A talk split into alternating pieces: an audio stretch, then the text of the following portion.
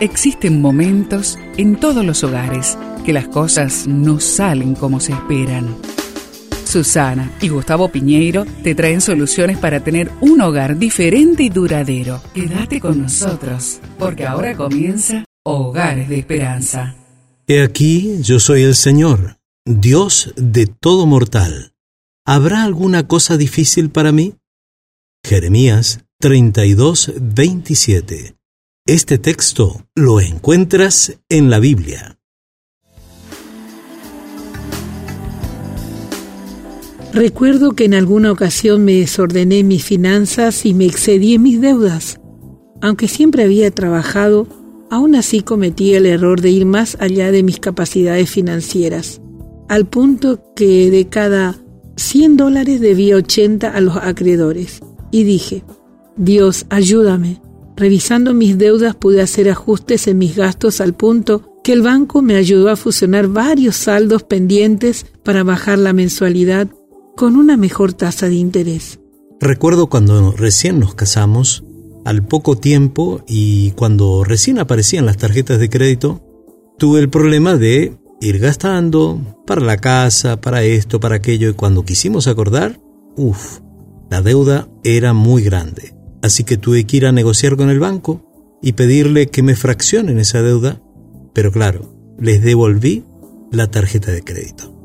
A veces nos cuesta creer que Dios puede hacer algo por nosotros o por quienes amamos. Nos hemos acostumbrado tanto a resolver nuestros problemas por nosotros mismos que cuando no podemos resolverlos creemos que nadie puede hacerlo, incluyendo a Dios. Más cuando estamos a veces con una nube negra parece que nos llueve a nosotros solos y que los demás no pasan por dificultades como la nuestra. Así sucede con las dificultades económicas que muchas veces nosotros mismos nos ponemos allí. Hoy la palabra de Dios nos invita a creer, no solo en lo imposible, sino en lo cotidiano. Te invito a poner tu vida, tu familia y tus seres queridos en las manos de Dios. Presenta ante Dios a tus colegas, clientes y amigos para que puedan ver su mano invisible actuando en un mundo visible. Presenta a Dios tus finanzas para que siempre estén sanas y te provea para lo necesario cada día.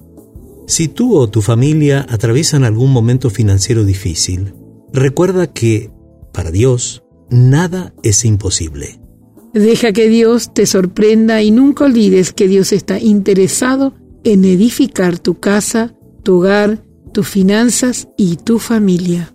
¿Qué te parece si ahí en tu familia hablan sobre milagros que Dios realizó en la Biblia y que demuestran que nada hay imposible para Dios? Un gran desafío. Vamos a orar.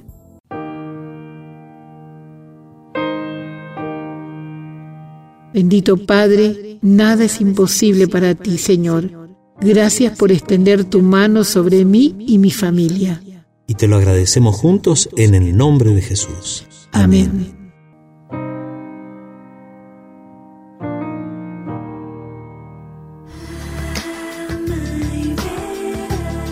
Esperamos que el tema de hoy, junto a Susana y Gustavo Piñeiro, haya traído la esperanza a tu vida. Si deseas ampliar este tema, seguí al Dr. Gustavo Piñeiro en Facebook y Twitter.